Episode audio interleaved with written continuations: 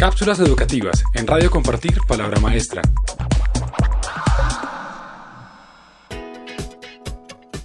¿Cuáles son los beneficios del mentoring? Los beneficios del mentoring han sido ampliamente descritos por la literatura especializada. A diferencia de lo que sucede en un curso escolar, donde los efectos en el aprendizaje están establecidos de antemano, en un proceso de mentoría existen muchos beneficios que surgen de la evolución de la relación y su exploración.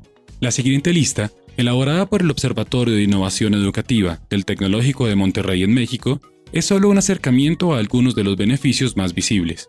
Primero, el mentoring ofrece al aprendiz el acceso a la perspectiva del experto como fuente viva de conocimiento. Segundo, es un proceso de empoderamiento en el que los mentores ayudan a sus aprendices a definir objetivos y recorrer el camino para lograrlos. Tercero, el mentoring se enfoca en los aspectos más fuertes que posee el aprendiz. Cuarto, se obtiene retroalimentación personalizada y oportuna en los momentos de dificultad o duda.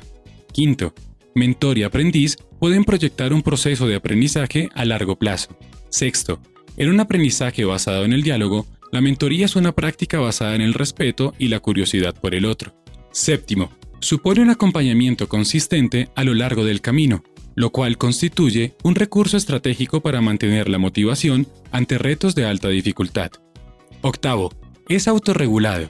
Mentor y aprendiz establecen planes de acción para la mejora continua de su proceso educativo. Noveno, es una relación de amplio alcance y potencial pues suele desarrollarse a largo plazo y atañe tanto al desarrollo profesional como al personal. Y décimo, es un sistema de puesta en práctica constante del conocimiento. Las reflexiones entre mentor y aprendizaje sobre cada evento significativo del proceso permite aplicar lo aprendido. Si quieres conocer más información sobre este tema, ingresa a www.compartirpalabramaestra.org. Cápsulas educativas en Radio Compartir Palabra Maestra.